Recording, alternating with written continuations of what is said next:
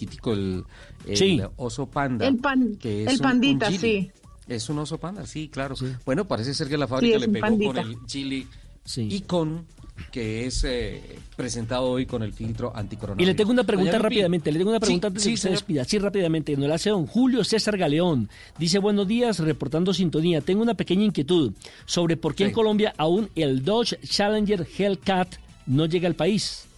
Y manda una foto ah, Es que es, Sí, es que eso es básicamente importación directa, ¿no? Eh, eh, esos vehículos de alta gama, esos vehículos deportivos, se hacen a petición, obviamente, del importador. Tú puedes hablar acá en Colombia con el grupo SKBRG que trae la marca Dodge, Dodge y ellos hacen toda la operación.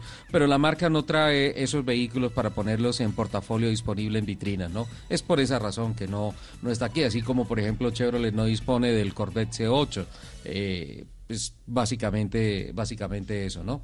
Entonces, eh, así le respondemos a, nuestro oyente. Don Nelson, se nos acabó el tiempo. Diez segundos. Un abrazo, nos veremos dentro de ocho días o nos escucharemos si no vienen por estos lados. Seguro que sí. Doña Lupi, chao, chao. Chao. Muchísimas gracias a todos por compartir estas dos horas del sábado con nosotros. Nos escuchamos en el próximo programa de Autos y Motos de Blue Radio. Que tengan una excelente semana y quédense juiciosos en sus casas. Les mando un beso gigante. A ver, besitos, besitos.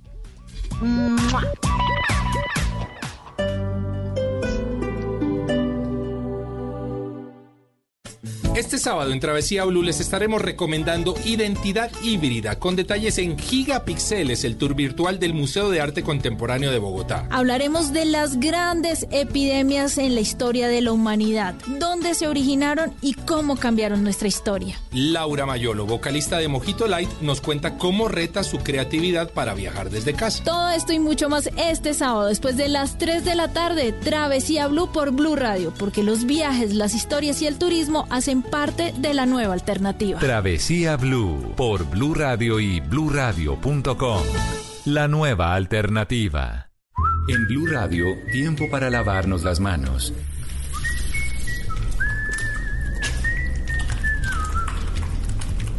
Tómate el tiempo para cuidarte y para enterarte de todo sobre el coronavirus. Síguenos en redes sociales, en bluradio.com y en todos los espacios informativos de Blue Radio. Numeral Yo me cuido, yo te cuido. Blue Radio, la nueva alternativa.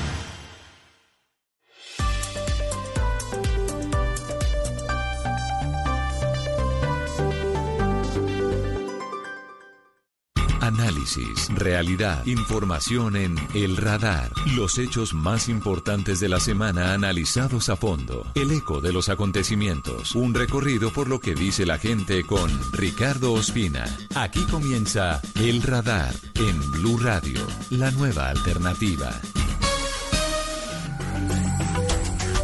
Es la una de la tarde y tres minutos. Iniciamos esta emisión especial de El Radar en Blue Radio y en BlueRadio.com. Gracias por estar con nosotros.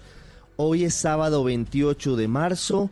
Ya llevamos cuatro días del aislamiento obligatorio preventivo ordenado por el gobierno del presidente Iván Duque. Todavía estamos a 15 días exactamente calendario de, en principio y en teoría, terminar con esta cuarentena obligatoria con el fin de evitar que salga adelante y crezcan los números de personas contagiadas con el coronavirus. Vamos a estar acompañándolos hoy con información desde las ciudades del país. Acaba de salir un nuevo reporte de personas contagiadas en Colombia. Vamos a contarles qué está pasando con las pruebas para saber si una persona tiene o no coronavirus.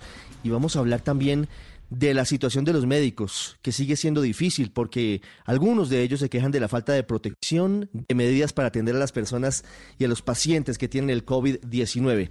Y también vamos a tener, por supuesto, información positiva, destacando la tarea y el esfuerzo y sobre todo el buen corazón de los empresarios y de muchas personas que siguen donando para las personas que lo perdieron todo, para quienes no tienen hoy un sustento porque dependen de salir a las calles y hoy Casi nadie en el país puede tener una vida habitual, una rutina normal como la que venía ocurriendo. Vamos a estar también en Chía, en Cundinamarca, porque además del aislamiento hay un problema serio con el agua potable que está originado con la ruptura de un tubo madre por el sismo de magnitud 5.5 grados que anoche tuvo como epicentro el departamento de Santander.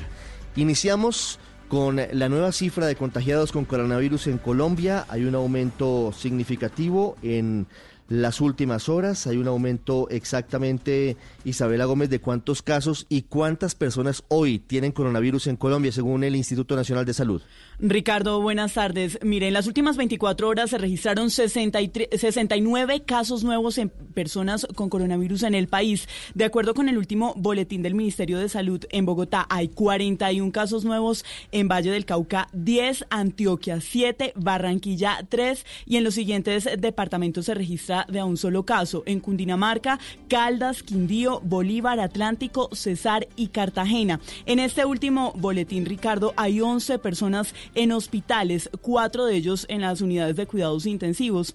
Y a, nivel global hay más de 32 personas hospitalizadas y en las unidades de cuidados intensivos 27 personas, para un total, Ricardo, de 608 personas eh, con coronavirus en el país. 608 personas. Muy importante esa cifra que podemos empezar a compartir con los oyentes. ¿De cuántas personas están hospitalizadas? En total son 32, sumando las 11 eh, de hoy, Isabela.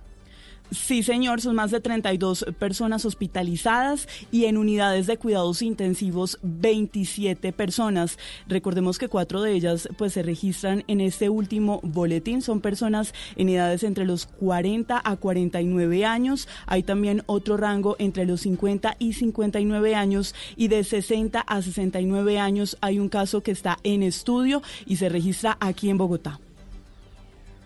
Frente a los nuevos casos voy a contarles cuáles son los municipios porque en algún momento el reporte del gobierno solamente da el departamento. Vamos a dar los municipios y ya Silvia Patiño nos va a dar cuántos casos hay en cada departamento de Colombia en donde hay hoy personas con coronavirus. Hablo de los municipios y, de los pueblos lejanos del país para que sepamos exactamente. En Buenaventura, por ejemplo, hay un caso en este nuevo reporte de una persona que está hospitalizada que tiene entre 70 y 79 años, es un hombre. En Montebello, Antioquia, hay una persona, una mujer de 50 a 59 años de edad también eh, que se encuentra en casa. En Chinchina Caldas, una mujer de un hombre de 20 a 29 años de edad. En Armenia un caso, en Santa Rosa de Osos, Antioquia, también hay un caso, un eh, hombre de 50 a 59 años de edad en Turbaco, en Bolívar, muy cerca de Cartagena. Una persona, un hombre de 50 a 59 años de edad que también está en su casa. Los demás son, ah bueno, mentira, Polo Nuevo Atlántico también es otro municipio que tiene un caso, además es un, un niño o un joven de entre 10 y 19 años de edad caso importado. En Pasto también hay una persona, en Palmira también hay una persona. Digamos que se disemina por gran parte del país el coronavirus, Silvia, por departamentos. ¿Qué nos dice hasta ahora el gobierno nacional? Por departamentos, Ricardo, en San Andrés y Providencia hay un caso, en el Atlántico el total son 20 casos, en Bolívar 28, en Magdalena 7, en Cesar 3, en Norte de Santander 15, en Santander hay 4, en Boyacá 2, en Casanare 1, en Bogotá, que es el epicentro de la epidemia, hay 264 casos, en Meta 8, en Huila 14, Nariño 2, Cauca 9, Valle del Cauca 83, que es la segunda ciudad con más casos de coronavirus, Tolima 9, Quindío 16, Risaralda 19, Caldas 13, Cundinamarca 23, y en tercer lugar, con más casos en Colombia, está Antioquia con 67. Una de la tarde, ocho minutos. Gracias, Silvia. No hay casos, y esto es muy importante por ahora, en Guajira, en Chocó, en Putumayo, ni en los antiguos territorios nacionales, Silvia. Eso es un alivio en medio de todo. Llama la atención que no se haya reportado ningún caso en esas zonas del país, pero es lo que nos dice en este momento el gobierno, ¿no? Sí, señor, eso es lo que informa el gobierno ni en Chocó, ni en La Guajira, tampoco Ricardo en el Amazonas, en Guaviare, en toda esa zona del Bichada, mm, hay esos casos. En los llanos orientales hay en el Meta 8 y en Casanare 1, pero de ahí para abajo, en el mapa de Colombia hasta el Amazonas, todavía no hay un solo caso. Silvia, Ricardo, saben que hay otro dato importante que entrega el Ministerio de Salud y es que, eh, por ejemplo, el total de muertes siguen siendo pues las seis personas que se registran fallecidas y los recuperados son en total 10, que es la misma cifra que se manejó el día de ayer. Entonces, no hay un cambio en este momento eh, frente a esas cifras. Siguen siendo los seis fallecidos y las 10 personas recuperadas del de, virus. De esos seis muertos, tres perdieron la vida en Colombia una en, el, en, Bogotá, una en el Valle del Cauca, eh, otra persona en Cartagena y la otra en Santa Marta. Así es, ese es el, el, conteo, Silvia, exactamente. No hay cambios ni en número de muertos ni en número de recuperados. Sí hay un aumento importante en las últimas 24 horas en el caso de personas con coronavirus en el país. Vamos a estar hablando más adelante con el Ministerio de Salud sobre estas cifras y sobre las pruebas que siguen siendo hoy el cuello de botella que no permitiría saber exactamente cuál es el nivel de contagio que tenemos los colombianos del COVID-19. Vamos a las ciudades del país, ya vamos a hablar también con los médicos que están denunciando precarias condiciones en su situación. Y un caso que tiene que ver con los médicos y con las enfermeras se presenta en la línea 123 en Medellín. Algunos empleados de atención prehospitalaria están denunciando que hay despidos en plena emergencia con coronavirus, pero además dicen que no cuentan con protección adecuada. Esto es una denuncia que hacen desde varios hospitales y clínicas de Colombia y a lo que el gobierno necesita prestarle atención con urgencia porque tenemos que cuidar entre todos a los que nos cuidan, pero hoy realmente quien tiene la posibilidad de llevarles protección, trajes, tapabocas y todo lo demás es el Ministerio de Salud y es el Gobierno Nacional. Susana Paneso, ¿cómo es la historia de la línea 123 en Medellín? Ricardo, buenas tardes. Pues seis profesionales en atención prehospitalaria de la línea 123 en Medellín denuncian que fueron despedidos el día de ayer sin justa causa y justamente durante la emergencia por coronavirus. Pero la historia que narra uno de estos afectados, dice él, comenzó incluso antes de la emergencia, cuando en febrero del año, de este año les cambiaron el contrato que tenían con Metro Salud, que es la empresa de salud pública de la ciudad, y les redujeron hasta en un 50% el salario para quienes trabajan en esta línea de atención 123. Con el cambio de contrato, el personal que lleva hasta ocho años de servicio en esta línea entró en un periodo de prueba que por fecha terminaba ayer, día en el que fueron notificados a través de un correo electrónico de su despido. Esto fue lo que nos contó Daniel Gutiérrez, uno de los profesionales en atención prehospitalaria después de los dos meses que tenemos como periodo de prueba, que supuestamente debemos tener un periodo de prueba para personas, por ejemplo la mía, que tengo ocho años de experiencia, y en el momento nos envían un despido diciéndonos simplemente que no pasamos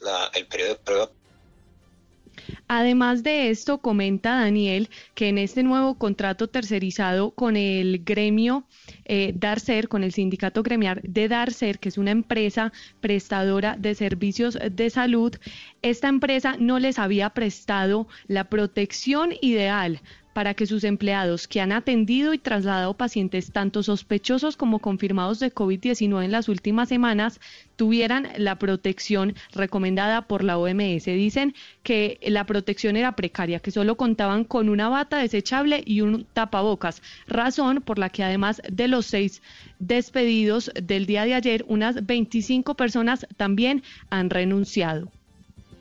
Lo único que nos iban a dar a nosotros eran batas desechables y un tapabocas N95 para la atención de cualquier paciente y de traslado de pacientes sospechosos y positivo para COVID. En este momento nosotros tenemos aproximadamente de 150 a 200 trajes para hacer el traslado de pacientes y se logró conseguir algunos de estos implementos de manera particular, o sea, por medio de donaciones. Desde Blue Radio hemos intentado localizar, Ricardo, tanto a la Secretaría de Salud de Medellín como a Metro Salud, que son los responsables de la seguridad y de la prestación de este servicio de salud en momento de emergencia, pero no han dado respuesta. Así que seguiremos atentos a lo que nos dicen desde Medellín, Ricardo.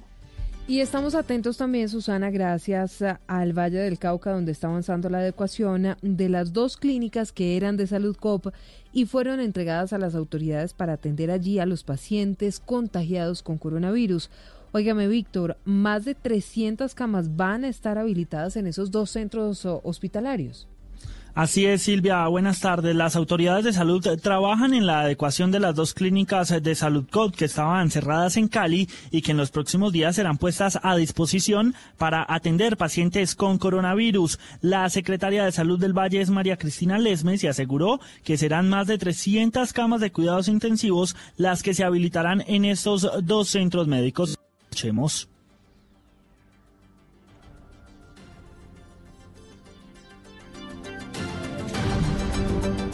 Una de la tarde, 15 minutos, una 15. Vamos a estar más adelante escuchando lo que nos está reportando Víctor Tavares desde la ciudad de Cali. Entre tanto, vamos al departamento del Quindío, que también es uno de los más altos en número de personas contagiadas con coronavirus en el país. En el Hospital San Juan de Dios de, de la ciudad de Armenia son atendidas dos personas que tienen el COVID-19 un señor de 63 años de edad en cuidados intensivos y de ventilación mecánica además, y una mujer de 50 años que será dada de alta para que vaya a su casa, para que permanezca en aislamiento y no se presente su riesgo ante la posibilidad de permanecer en un centro hospitalario. Nelson Murillo. En el Hospital San Juan de Dios de Armenia, uno de los principales centros asistenciales del Quindío, dos personas con coronavirus están bajo cuidados médicos. El gobernador del Quindío, Roberto Jairo Jaramillo, confirmó en dos casos. Efectivamente, tenemos dos casos en el San Juan de Dios, coronavirus positivo. Uno corresponde a un señor de 63 años, el cual se encuentra con ventilación mecánica en la unidad de cuidados intensivos y su condición en este momento es estable. Tenemos otro caso de una señora un poco mayor de 50 años, que se encuentra en, la, en urgencias del hospital, pero esta persona va a ser dada de alta, va a ser aislada en su casa porque su condición respiratoria así lo permite. Hasta el momento, 15 personas en el Quindío han sido diagnosticadas con coronavirus por parte del Instituto Nacional de Salud, 13 en Armenia y 2 en Calarcá. Entre tanto, más de 309 personas han sido sancionadas por violar el toque de queda en este departamento cafetero. Una 16. Esto dijo la secretaria de Salud del Valle del Cauca, María Cristina Lesmes, sobre la forma en la que se atiende el coronavirus en esa zona del occidente del país. Ya está el inventario, están las condiciones, hemos encontrado las dificultades que se tienen y las posibles soluciones y entendemos que podemos, consiguiendo unos equipos adicionales, ampliar la oferta de la ciudad de Cali y del departamento en 328 camas de UCI. Una 17 minutos. Hay noticia importante a esta hora, Silvia y Uriel y compañeros, porque el cuello de botella en el número de muestras que se estaban evaluando para saber qué personas tienen o no coronavirus en el país se superó. ¿Se arregló la máquina que prepara las muestras, Silvia? Por lo menos eso es lo que está informando Ricardo el Instituto Nacional de Salud a través de su cuenta en Twitter. Dice, el INS Colombia informa que ha puesto en funcionamiento la máquina automatizada para la extracción de ácido nucleico que estaba averiada. El equipo humano del INS está comprometido con los colombianos y la salud pública del país en esta pandemia. Agradecemos los mensajes de solidaridad y el soporte técnico de la compañía Roche, es decir, que confirman que esta compañía alemana, Ricardo, efectivamente, pues les hizo o les dio un soporte técnico porque ayer el tema era que como Roche es alemana, era imposible importar el repuesto desde ese país hasta Colombia para arreglar la máquina. Sin embargo, lo que dicen es que recibieron este soporte técnico y entregan una mm, mm, gráfica de todas las muestras que se han tomado. El 25 de marzo hubo 364, el 26 de marzo hubo 1073 mm, y el 27 de marzo hubo 1413 muestras procesadas por el INS, lo que significa entonces, Ricardo, que seguramente ya los colombianos vamos a tener una mm, película mucho más clara sobre el número real de personas contagiadas en Colombia. Claro, pero, pero estas cifras, Silvia, nos muestran una realidad que es muy importante, porque estábamos contando con la posibilidad de que no estuviéramos teniendo suficientes pruebas diarias por la falla en esa máquina que ya ha sido solucionada. Pero lo que nos reporta el INS yo no sé qué significa exactamente muestras procesadas, no sé si son pruebas efectuadas, eh, no sé si sea similar, si sea sinónimo, y sería muy importante tener esa claridad, porque si es así, tendríamos entonces, Silvia, que el jueves se procesaron 1073 muestras y ayer 27 de marzo 1413 muestras. Sí, pero eso eso digamos que tiene un poco de sentido Ricardo porque el miércoles el 25 de marzo fueron procesadas solamente 364 muestras y ese fue el día en que tuvimos un bajón en el número de casos positivos de 21, ¿se acuerda? Sí, claro. Que ahí fue cuando nos empezamos a preguntar todos exactamente qué era lo que estaba pasando porque no era normal que hubiera habido una baja tan drástica cuanto el día anterior el número de casos había, mm, si la memoria no me falla, me perdonarán los oyentes, había sido superior a 70 casos positivos por coronavirus. Entonces, ese día, el día que solamente hubo 21 casos positivos, solo se hicieron 364 muestras.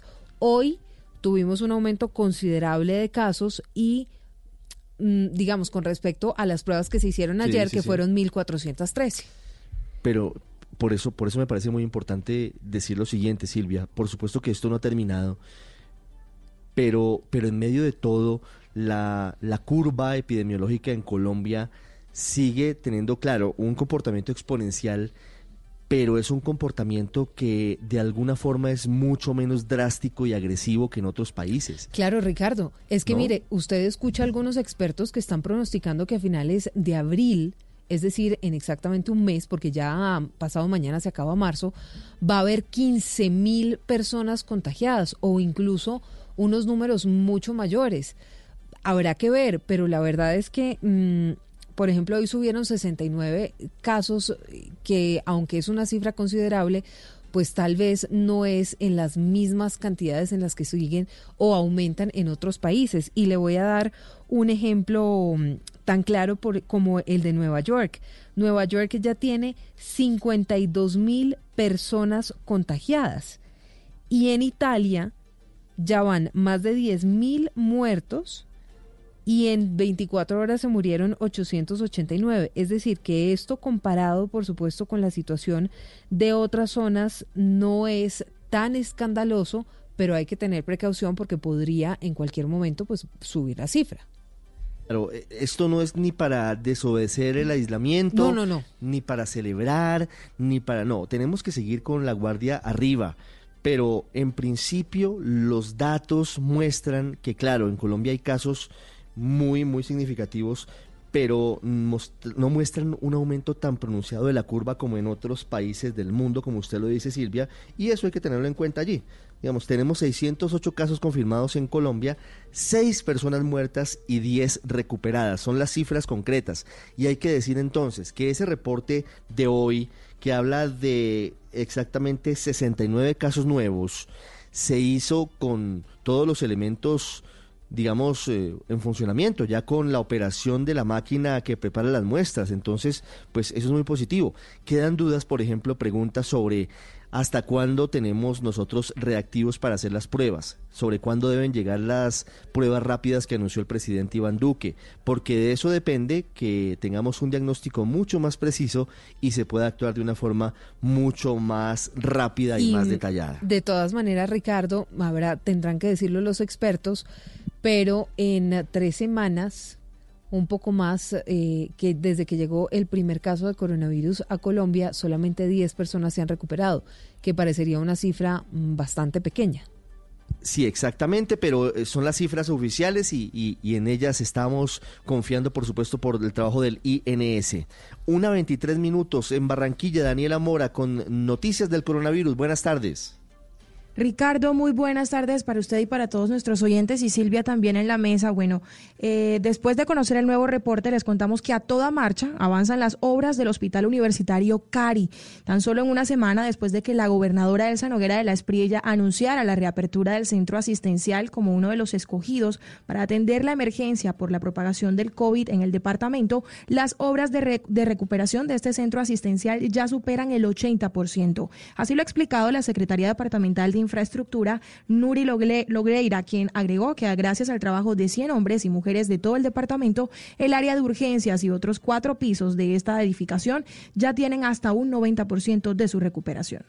Reportamos un avance de aproximadamente entre un 87 y 88%. Entramos en todos los pisos al tiempo, por eso ya hoy el piso 2, 3 y 4 están terminados a un 100%. Tienen unos detalles de mantenimiento de aire acondicionado, pero eso va a realizarse. El alcalde Jaime Pumarejo, el alcalde de Barranquilla, acaba de pronunciarse a través de su cuenta oficial de Twitter y se refirió a los nuevos casos que se han producido en la ciudad, sumados al del municipio de Polo Nuevo, que se trataría de un menor o un joven entre los 10 y 19 años que cumple su aislamiento en casa, pues este caso está en estudio.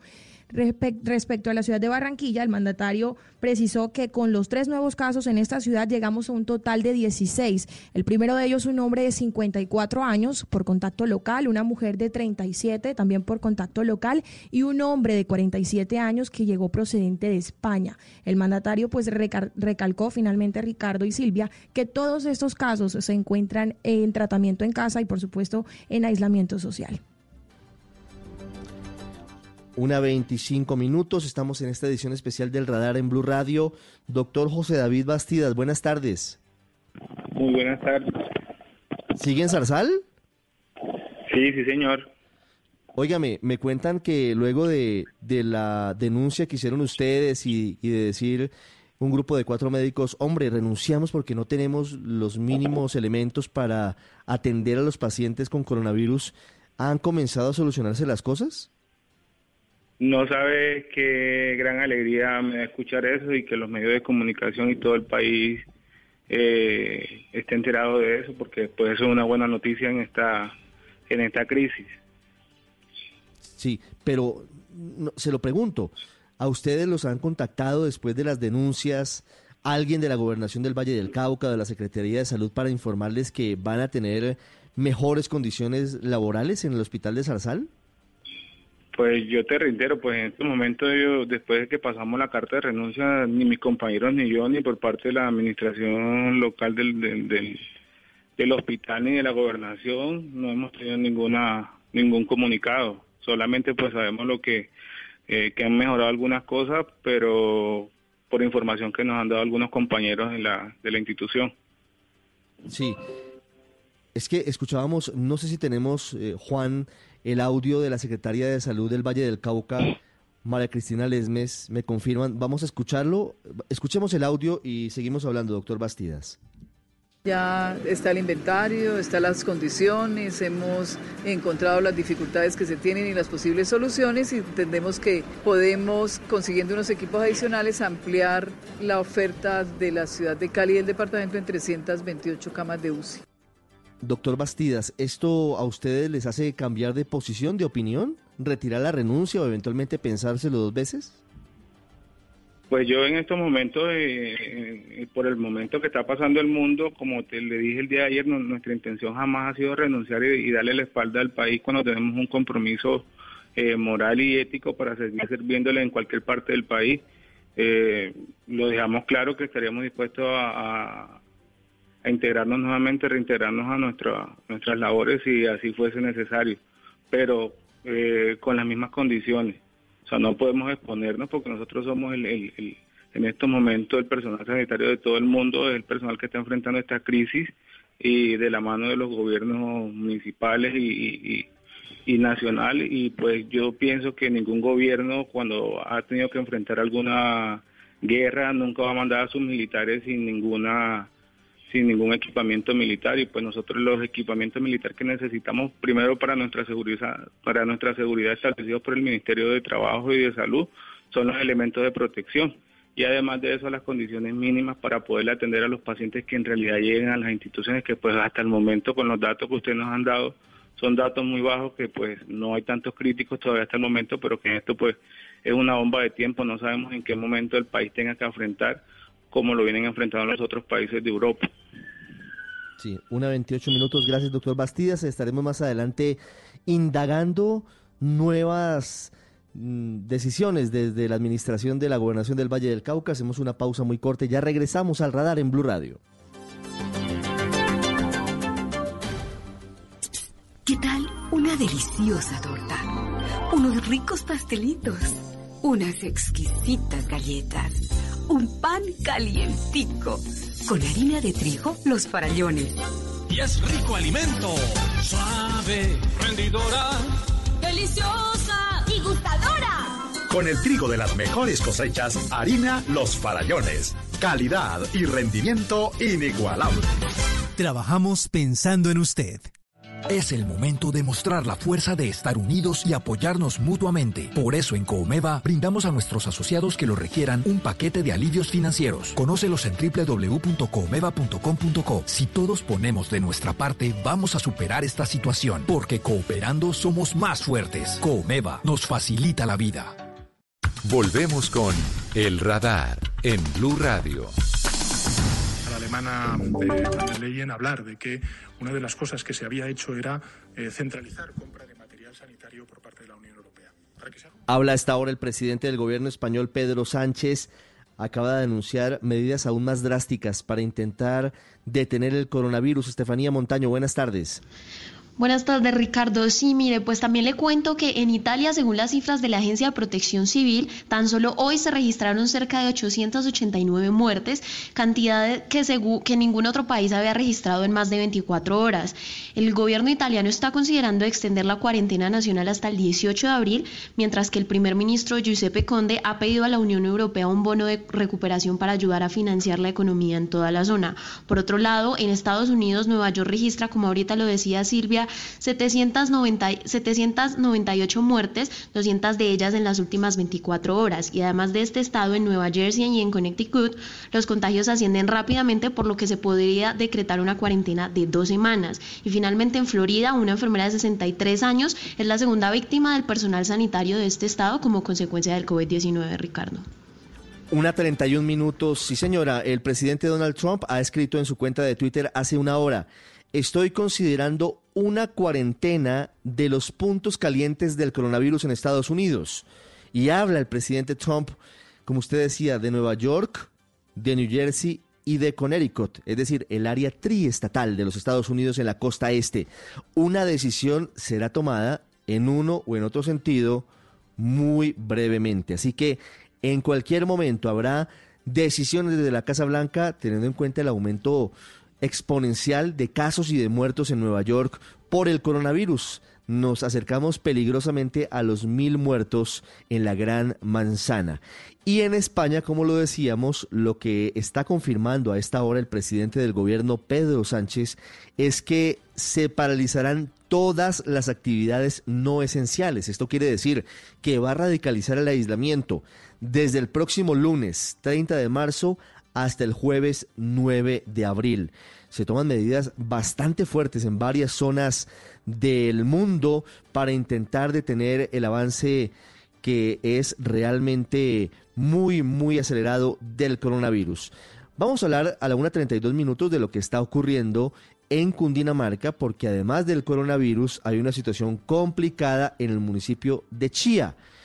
Esta madrugada hubo un sismo de intensidad 5.5 grados en el departamento de Santander que ocasionó daños en la tubería madre del acueducto en el municipio de Chía. Chía es una ciudad dormitorio muy cercana, ubicada en el norte de Bogotá. Más de 130 mil personas están sin agua y en medio de la cuarentena, lo cual dificulta aún más la situación.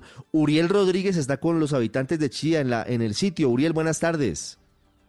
Son 130 mil personas las que están afectadas en este momento en Chía por cuenta de la falla en el tubo madre que se averió esta madrugada después del sismo registrado en Santander hacia la una de la mañana. Pues desde muy temprano los organismos de socorro junto a las autoridades de Cundinamarca y municipales de Chía vienen trabajando para superar la situación. Pero hablamos con la gente, quienes tanque en mano han ido a las tiendas a buscar el líquido para abastecerse de a poco, en medio también de la cuarentena para evitar el contagio por el coronavirus. Un agua en bolsa que normalmente se consigue dos, de 2.200 a 2.500 pesos, ya se le están vendiendo a 3.000, 4.000 pesos. Y dicen que en Cajica ya se desabasteció porque la gente, la poca gente que se puede movilizar va hasta Cajica y que la están trayendo de Zipa y la están vendiendo hasta 3.500, 4.000 pesos. Y preciso en época de coronavirus, de cuarentena. No, ahorita estamos, ahí sí, Dios mío, no sé qué pasaría con esto, pero ahorita nos toca salir de uno, en mi caso. Pero en los negocios también han tenido que surtir mientras pasan los carrotanques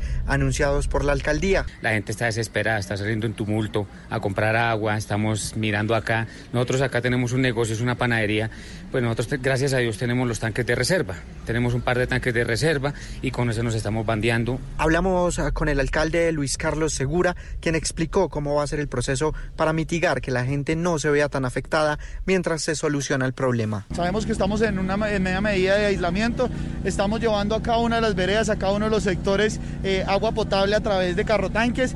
275 mil litros fueron destinados, así que esperamos cumplir con la labor, poder decir a la gente que no olvide que estamos en medio del COVID-19. Y es que son varias las máquinas que trabajan a esta hora en la entrada de Chía y más de 10 carrotanques los que entregarán agua a los habitantes del municipio mientras se termina de arreglar el daño en ese tubo madre que resultó afectado en la madrugada de hoy.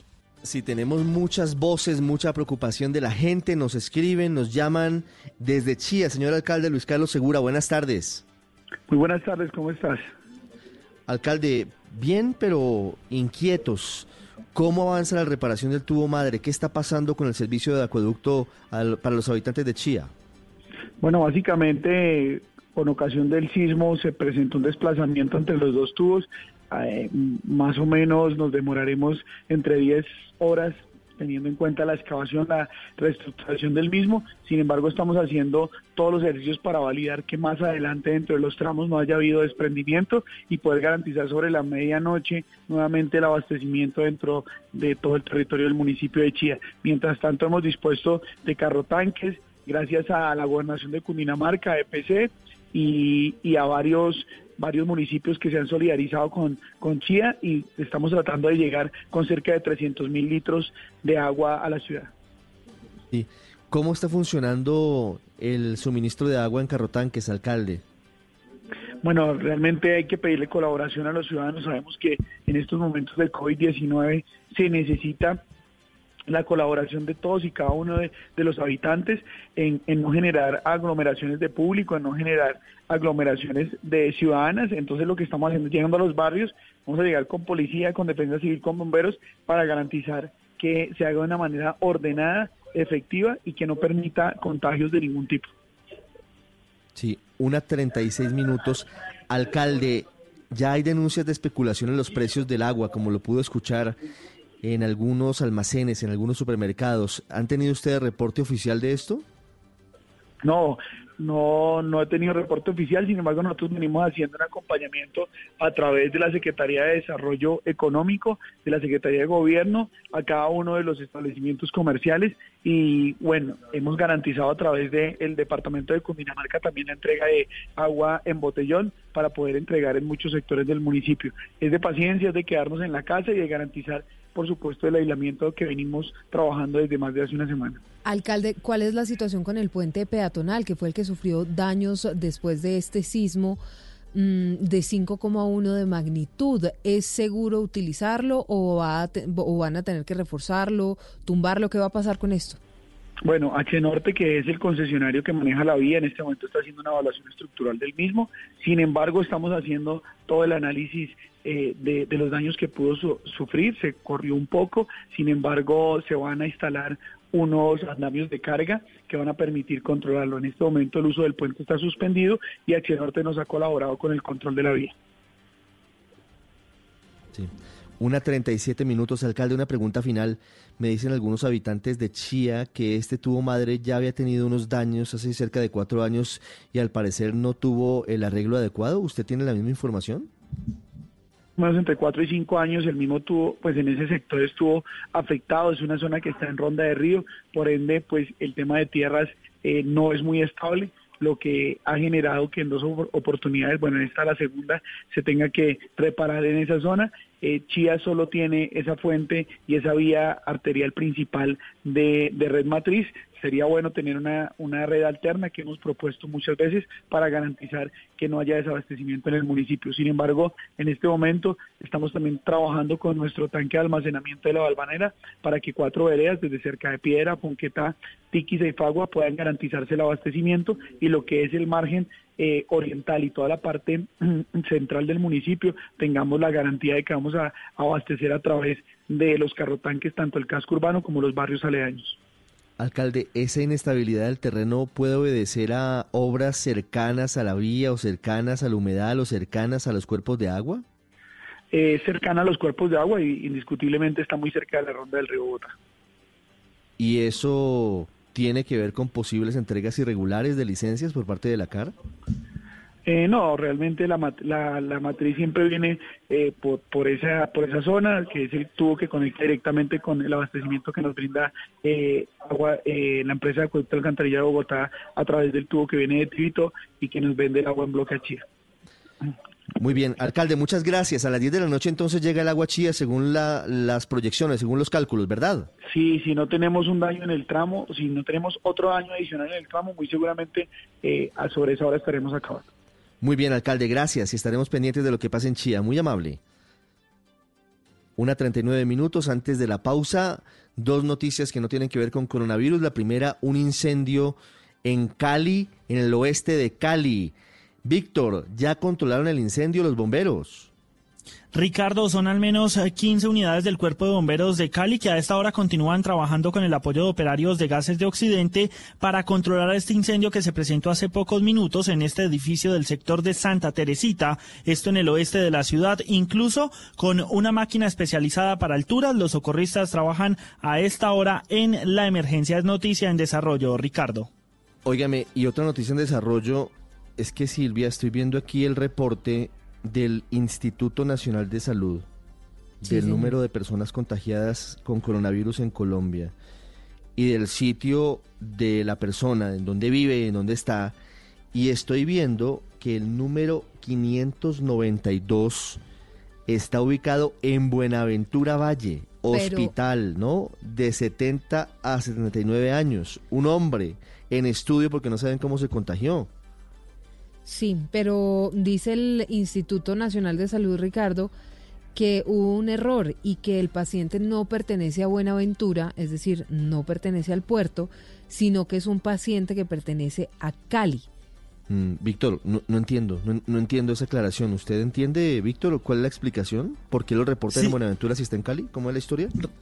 Ricardo, eh, nosotros dialogamos hace pocos minutos con la secretaria de salud del municipio de Buenaventura. Ella lo que nos indica es que el paciente se tomó la prueba en eh, la clínica Santa Sofía de Buenaventura, pero se trasladó a Cali. Es decir, el paciente se encuentra en la ciudad de Cali, se hizo la prueba en Buenaventura. Es por eso que allí hay un error. Ella dice que en este momento el puerto de Buenaventura no tiene ningún caso de coronavirus. Ah, bueno, esa es una precisión muy importante, muy importante. En Buenaventura no hay casos confirmados de coronavirus. Fue un error porque la muestra se tomó en ese municipio, pero la persona es de la ciudad de Cali. Una 42, la otra información urgente, Silvia, tiene que ver con el cartel de los soles. Hugo El Pollo Carvajal, el ex jefe de contrainteligencia de Hugo Chávez, ¿estaría pensando en entregarse a la DEA como lo hizo Cliver Alcalá en Colombia? Pues mire, Ricardo, por eh, Hugo el Pollo Carvajal, la justicia de Estados Unidos está ofreciendo 10 millones de dólares.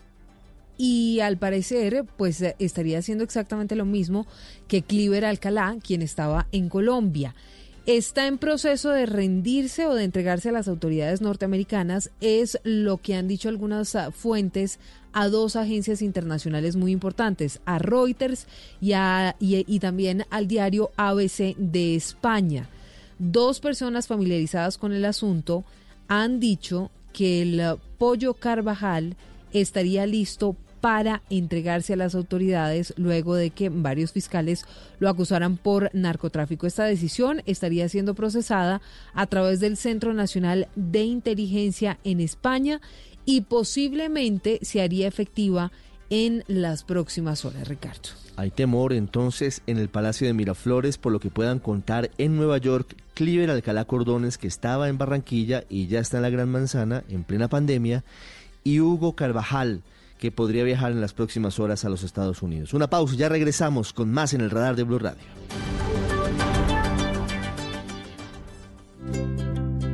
¿Qué es ser mamá? Ser mamá es enseñar. Es ser el centro, el comienzo y el final de la familia. Es hacer cada momento especial. Es unir las generaciones y pasar el legado. Tal como hace mucho tiempo, ella te lo pasó a ti. Super Arepa, la harina para hacer arepas de las supermamás.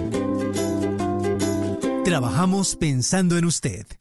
Es el momento de mostrar la fuerza de estar unidos y apoyarnos mutuamente. Por eso en Coomeva brindamos a nuestros asociados que lo requieran un paquete de alivios financieros. Conócelos en www.coomeva.com.co. Si todos ponemos de nuestra parte, vamos a superar esta situación, porque cooperando somos más fuertes. Coomeva nos facilita la vida.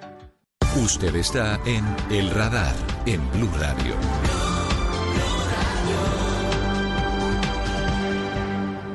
Una 44 minutos, Silvia. Estamos haciendo la lista de las empresas que están poniéndose la mano en el corazón y están ayudando a los colombianos que lo han perdido todo o que están en riesgo de perderlo todo por el coronavirus, ¿no? Y la lista, la verdad, ha sido larga porque... Usted y yo tenemos una lista larguísima. Sí, hay mucha gente y muchas empresas de Colombia que realmente están haciendo una tarea muy, muy bella para darle alimento, para darle sueldo, para para muchas cosas realmente a miles de colombianos que hoy están en una situación bastante difícil. Hablábamos anoche, Silvia, del grupo Diana. Sí. De, la compañía arrocera. Que han sido tendencia además en las últimas horas en las redes sociales, la gente mm, contenta y felicitando esta gran iniciativa. Sí, señora, van a entregar un millón de libras de arroz a Bogotá para que se entregue por medio del Banco de Alimentos a los más necesitados.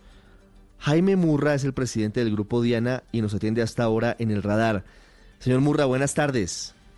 Ricardo, buenas tardes eh, a usted y a toda su audiencia. Espero que en medio de las adversidades estén bien. Eh, sí, señor, pues eh, primero que todo queremos saludarlo y, de verdad agradecerle en nombre de, de muchos colombianos por esta iniciativa donar, entregar un millón de libras de arroz es eh, una iniciativa que va a ayudar a, que muchas familias justamente no tengan hambre en estos días. Así es, Ricardo, nada, lo hacemos de corazón, lo hacemos porque es eh, más que un deber, es una obligación eh, y queremos ayudar y poner nuestro granito de arroz. como usted lo decía, yo creo que no somos los únicos, yo creo que hay muchas personas, muchos empresarios haciéndolo. No todo se divulga, pues esto se volvió tendencia y bueno, y sí, pues tengo que hablar y, comentarles, pues, pero, pero esto es un trabajo de todos, de todo el país y aquí todos debemos ayudar y, dentro de Diana, pues no solamente nosotros, todos los colaboradores, más de 3.000 personas, estamos eh, trabajando día y noche para poder eh, abastecer al país de, alimentos y poder ayudarle a los más necesitados, ¿no? Yo creo que esto va a ser largo y hay que prepararnos para ayudar. Sí, ¿cómo es el funcionamiento? Porque en la carta usted explica cómo va a ser el asunto. Durante los primeros días de la semana van a enviar tractomulas llenas de arroz a Bogotá. ¿Cómo es, cómo es la mecánica? Sí, eh, eh, eso fue lo difícil de ver cómo hacíamos una mecánica, porque pues normalmente nosotros en nuestros canales de distribución pues llegamos, digamos, a las grandes superficies, a las tiendas, etcétera, y el consumidor va y lo, compra. Entonces, al final, después de muchas vueltas eh, con la alcaldía y con la Cruz Roja, eh, pensamos que la mejor forma es hacerlo a través del Banco de Alimentos, eh, el Banco de Alimentos a nivel nacional, que está aquí en Bogotá, em, los cuales ya tienen 11.100 fundaciones que trabajan, pues están ligadas a ellos y normalmente se las entregan a ellos y ellos ya tienen su consumidor o su persona necesitada que lo hace en unas casas y ahora están tratando de llegar también a ciertos sitios. Entonces digamos que durante cinco semanas eh, o en una semana llegan tres tractomulas para hablarle, eso son 200 mil libras, para en cinco semanas llegar a un millón de libras y un millón de libras pues pueden alimentar en porción a 7 millones de, pues, de bogotanos. Eh, esa es la idea. Eh, eh, pues que se puede hacer y ya desde el lunes empieza a llegar la primera desde el espinal. 7 millones mm, de bogotanos. La pregunta, la pregunta, doctor, es si esta iniciativa va a ser solamente para Bogotá o va a ser para otras zonas del país. Eh, nosotros eh, pues tomamos la decisión de hacerlo en Bogotá, pues obviamente porque pues, es la capital y, es donde más personas hay y donde nosotros tenemos una influencia importante. Pero nosotros en las regiones del Tolima, del Casanare eh, y del Meta también hemos hecho otras iniciativas. Hemos dado arroz a la gobernación del Meta, hemos dado a la gobernación del Casanare, hemos dado a la gobernación del Tolima arroz. También hemos dado una plata importante al Hospital del Espinal Tolima, al Hospital San Rafael, que pues, eh, no tenía recursos y hemos dado, hemos, hemos aportado una, un, dinero importante al Espinal y otro al Federico Lleras de Ibagué. Entonces estamos tratando de em, pues poder dar en las zonas de influencia eh, lo que más se puede, ¿no? Em, y esperemos que que se pueda seguir haciendo y que muchas otras personas y empresas eh, se unan a todas estas iniciativas. Es una gran iniciativa.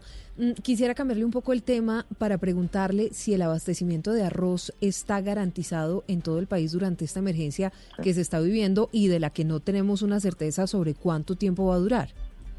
Eh, sí, eh, gracias a Dios y al y, a la forma y en el tiempo en que se dio, pues el abastecimiento está, está garantizado porque la cosecha... Estamos en pues, cosecha, ¿no? No, no, la cosecha ya pasó, pues acaba de pasar una cosecha pequeña en el Tolima y Huila, eh, pero la cosecha grande del Casanare y del Meta que sale de septiembre a diciembre ya está recogida, están las bodegas, el arroz está listo para procesar, entonces digamos, usted encontró a las empresas o el país encuentra que las empresas de arroz tienen el arroz ya comprado a los agricultores.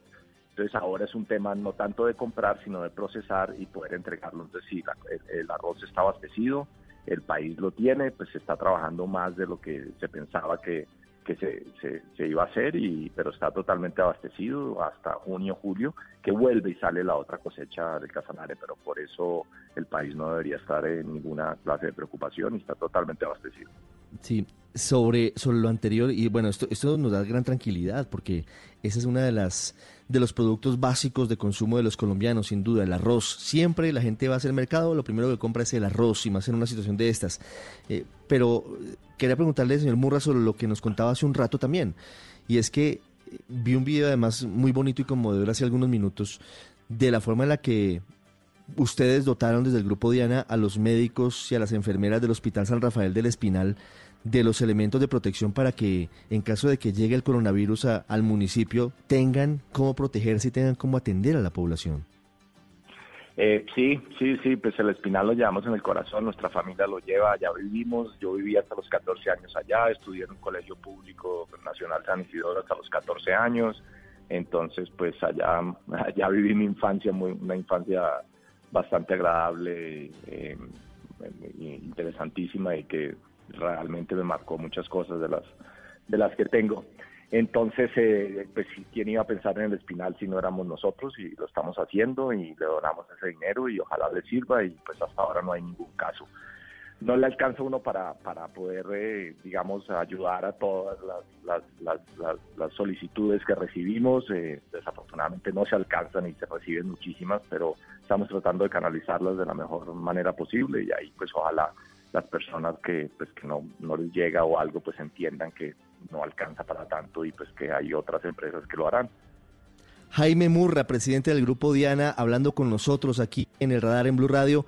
Felicitaciones, de verdad, de corazón, porque ese millón de libras de arroz y lo demás que están haciendo marca algo que es muy importante y los colombianos no lo van a olvidar. Aquí también lo tenemos en la lista. Cuando esto se normalice, también está en el corazón de los colombianos. Muchas gracias. No, a ustedes por tomarse el tiempo y por estar eh, también. Muchísimas gracias, un abrazo. Unas 52 minutos, Silvia, pues ahí está. Muchas empresas que se están sumando a, apoyar a los colombianos que la están pasando mal en este momento. Usted sabe, Ricardo, cuál es mi palabra favorita por estos días. Solidaridad. Todos los seres humanos debemos ser solidarios, sobre todo con quienes no tienen, con quienes más lo necesitan, porque finalmente eso habla mucho de nuestro talante como seres humanos, ¿no le parece? Sin duda, sin duda. Mire, la alcaldía de Bucaramanga, por ejemplo, va a entregar un bono de alimentación por 225 mil pesos a las familias que no reciben subsidios del gobierno, que es una parte de la que no hemos hablado y que también puede ser muy grande. Verónica, ¿cómo van a entregar esa plata? Buenas tardes en Bucaramanga. Buenas tardes, Ricardo. Pues acordaron con uno de los bancos, el Banco de la Vivienda, y dispusieron de unos puntos para que los, las personas que no reciben ningún subsidio del gobierno puedan recibir 225 mil pesos para que puedan solventar lo de la alimentación durante estos días de cuarentena. Los beneficiarios son solo aquellos, repito, que reciben, que no han quienes no han recibido subsidios del gobierno, justamente, que son, que son las personas que están en el limbo y que están en una situación muy complicada. Esto lo que dicen desde la alcaldía de Bucaramanga frente a este bono que van a entregar a las familias que no tienen acceso ni siquiera a los, a los subsidios y a las ayudas del gobierno. 12 mil hogares, 225 mil pesos, es una cifra cercana a los 2.700 millones de pesos que van a estar llegándole a la ciudad. Esta semana estuvimos con todo el equipo de gobierno, trabajando con el gobierno nacional y estuvimos cruzando información y logramos identificar una población muy importante y que no aparece en la base de datos del gobierno nacional. Una de la tarde, 54 minutos. Ricardo, hemos estado recibiendo las denuncias, las uh, preguntas y todos esa, esos temas que la gente se hace en medio de toda esta situación. También historias. Y vamos a contarles la de una familia colombiana que viajó a Venezuela un fin de semana antes de que se cerrara la frontera por el coronavirus para cumplir un compromiso en Caracas. Han hecho todos y cada uno de los intentos posibles por regresar a Colombia, pero no han podido y por supuesto que su mayor angustia es qué va a pasar con ellos en Venezuela en medio de toda esa grave crisis que hay en el vecino país, Rubén. Por cuestiones de trabajo, la familia Rojas viajó a Caracas el 12 de marzo de este año. Al momento de regresar a Colombia, las autoridades en Venezuela decidieron cerrar el país por la amenaza del COVID-19. Nuestro vuelo de regreso era el 19 de marzo y todos los vuelos acá en Venezuela fueron suspendidos. La cuarentena fue establecida de manera inmediata, así que no tenemos ninguna manera de, de salir de esta ciudad y bueno, gracias a Dios que no nos ha faltado el alimento ni el cuidado de Dios, pero realmente pues es una situación que genera mucha incertidumbre. Lo que más preocupa a esta familia son las relaciones del país colombiano con el régimen de Maduro, lo que dificulta las condiciones urgentes que esta familia tiene para regresar a Colombia. Yo quisiera entender qué pasará con nosotros, sabiendo que el gobierno colombiano y el gobierno venezolano pues no tienen ninguna clase de buena relación. Tengo un hijo que está en un tratamiento médico el cual tuvo que ser suspendido y es un tratamiento que no se puede suspender, pero pues yo no me imaginé nunca que me iba a quedar acá tanto tiempo, la medicina ya se me acabó. La familia Rojas espera de alguna manera obtener una ayuda del gobierno colombiano para lograr al menos llegar hasta la ciudad de Cúcuta. La 1.56 minutos, señor viceministro de Salud, Alexander Moscoso. Buenas tardes. Buenas tardes a ustedes y a todos los oyentes. Viceministro, ¿se solucionó el problema que había con la máquina que estaba preparando las muestras para saber si una persona tiene o no coronavirus? ¿Cómo se logró esa reparación? En este momento, a ver, el, instituto está trabajando manual, está trabajando de la mejor forma posible.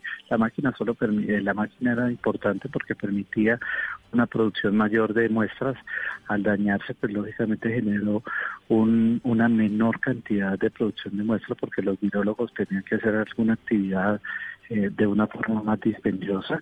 En este momento, en, la noche de ayer, todo el equipo del Instituto Nacional de Salud hizo todo un esfuerzo eh, gigantesco y sacó 1.400 muestras. El promedio que llevábamos diario en los topes máximos eran 1.000 y tuvimos un día de 500. Sí. ¿A qué hora se arregló la máquina, se reparó la máquina, doctor Moscoso? Porque lo estamos viendo en, el, en, el, eh, en la cuenta de Twitter del Instituto Nacional de Salud. La máquina, la máquina, lo importante aquí es que los técnicos del instituto hicieron anoche todo el trabajo, todo el trabajo para sacar la mayor cantidad de muestras, lograron un procesamiento de muestras de 1.500, producto de esto es el reporte que se les hizo hoy, eh, en el día de hoy, de los 608 casos positivos que ya tiene ese efecto y pues se seguirá trabajando para buscar eh, para buscar todos los elementos necesarios con la máquina arreglada o sin la máquina. Sí. Doctor Moscoso, ¿hay hoy un subregistro en Colombia del número de casos de coronavirus? No, no hay subregistro. Tenemos alrededor de 1.500 casos en proceso. Eso es lo que tenemos actualmente, pero no hizo registro. Todos los casos que se están haciendo, recordar que estamos en periodo de contención. En periodo de contención se genera un proceso de detección muy estricto y, muy preciso con la prueba diagnóstica de carácter superior, que es la que está vigente en el país. Eh, y no hay su registro, tenemos los casos. Eso no significa que no tengamos casos eh, en la calle sin diagnosticar, que es otra cosa, es otro aspecto totalmente diferente. Somos conscientes que deben haber casos existentes, es más, como ustedes lo observan, tenemos unos casos en estudio que significan que no le hemos encontrado cadena, lo que nos hace sugerir que tenemos algunos casos eh, de virus que no corresponden y no están identificados y seguimiento a una cadena, por eso se está evaluando el proceso eh, de si seguimos en contención. Ah, ese elemento es muy importante. ya estaríamos, viceministro, en la fase de mitigación. ¿Quiere decir que ya el contagio pasó o está pasando de persona a persona en Colombia? No, todavía no, todavía no se ha dado esa, esa instrucción, ese lineamiento. Recuerde que hay unas características técnicas para lograrlo, que es que más del 10% de los casos hayan sido determinados sin una cadena eh, actual. Estamos en unos casos en estudio y, pues el ministro, el señor ministro, en el momento en que se cumple y se comprueben estos casos, pues mm. hará el anuncio o informará el paso de a mitigación, que no significa ningún cambio estructural sobre la política que estamos adelantando. Claro, claro. Pero, pero ya hay algunos casos, viceministro, de contagio de persona a persona en Colombia. Tenemos algunos casos en estudio ¿En estudio qué significa? Que estamos revisando todo el antecedente epidemiológico